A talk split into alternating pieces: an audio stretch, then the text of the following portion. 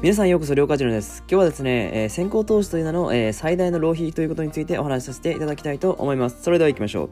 えー、っとですね、まあ、先行投資という名の最大の浪費について、まあ、説明させていただくと、自分って、あの、フリーランスを始めてからですね、あの、結構な金額自己投資だったりとか、移動であったりとか、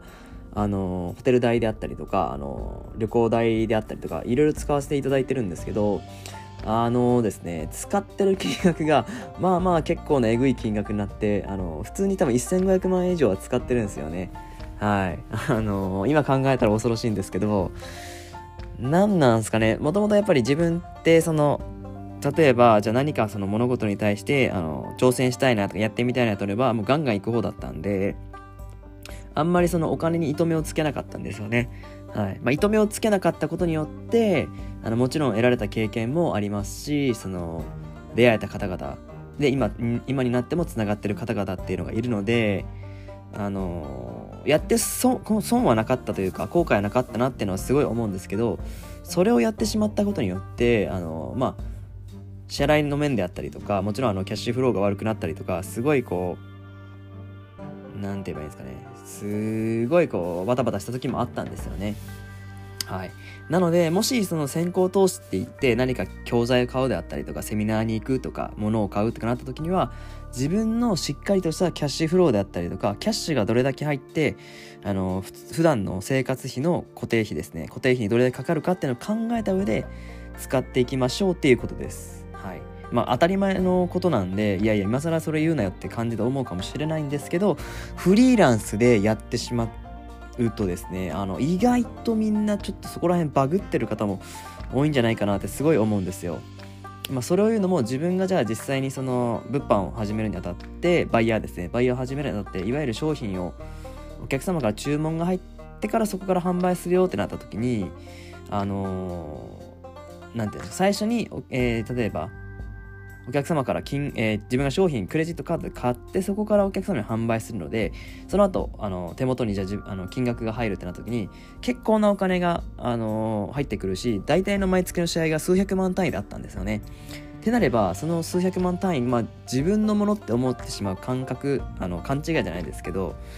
あの間違っちゃうんですよ間違っちゃうしあの支払いも普通に払えちゃうんであ全然いけるなって思って意外といろいろカード切ってからあのやってたんですよ当時。そしたらですねまあえぐい数字使ってて本当にバカだなって思ったしあの投資もちろん大事なんですよ。大事なんですけど投資するっていうことはその投資した金額を回収するっていうことが第一になってくるのでやっぱり教材買ってるとなかなかこう買った分の教材の代金分じゃあペイできたかって言われるとあの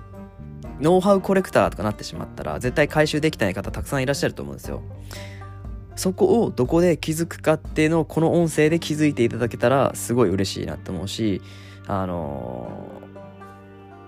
ー、人によっては無料のコンテンツで結果出せるとして、結果が出せる人ってたくさんいらっしゃいますし、正直買う必要ないって言ったらあれなんですけど、本当に考えて考えて買わないと必要ないし意味ないんですよ。そこで、あの、皆さんが、じゃあ、あの、まあ、最初に1万円2万円のコンテンツ買ってたのをじゃあ数十万円数百万円単位ってなった時に結構感覚バグってると数百万のコンテンツ買えばあの儲けれるんだなって思ってもそうじゃないしあの人によってはじゃあ数百万払ったとしてもそのしょうもない内容ばっかのコンテンツも絶対存在するんでそこに騙されてほしくないのとじゃあその経験って言っていいホテル泊まったりとかいい食事食べたりとか絶対いいんですよ。経験としては絶対いいですしあのマイナスなことないんですね。マイナスなことといえばお金がなくなるっていうマイナスだけです。はい。あとはもうプラスしかその場の経その場のあの雰囲気を経験するであったりとかそういう場所があるっていうのを経験するっていうのは自分すごいいいと思うんですけどそこもやっぱある程度の線引きをしてやっていくのが大事なのかなと思いますね。はい。まあなんで自分って今ある程度まあホテルいろんなとこ泊まったり海外もそうですし海外も大体行ったしあのホテルもいろいろ泊まってあのスイートであったりとかまあななんだかんだいろいろ泊まった上でそれってそんな大事かなって思うんです。まあまあ普通にキャッシュの余裕があれば全然止まってもいいと思いますけどじゃあ毎回それをすることによってあの得てたその欲望を満たすじゃないですけど満たしたところでそんなにこう幸せになれないというか、そういう意味でも以前言っていた、あの、金額、本当にじゃあ月数千万円稼いだとしても幸せになるのかっていうところで、またあの、違うなって思ったところがあったんですね、自分の場合。はい。まあ、一番自分の理想はやっぱ、あの最大的に家族を守りたいなってのももちろんありますしあのじゃあ自分がいろいろファッション着ていろいろ発信していく見せていくじゃないですけどそういったことをどんどんしていきたいなと思ってるのであの皆さん先行投資気をつけてほしいですね。正直無料でもやろうと思えば根性あればどこでもできるんですよ。自分はあの根性しかなかったんであの先行投資しまくって 失敗しちゃってあのすごい経験もしたんですけど、まあそれがあったおかげで今の自分がいると思うので、まあその借金することについても否定的ではないですけど、あの、やらなくてもいいんだったらやらない方がいいよっていう言い方もできますし、許容範囲内の借金はしてもいいのかなって思います。はい。まあなので皆さんがそうですね、今後何かするであったりとか、あの、行動するときにですね、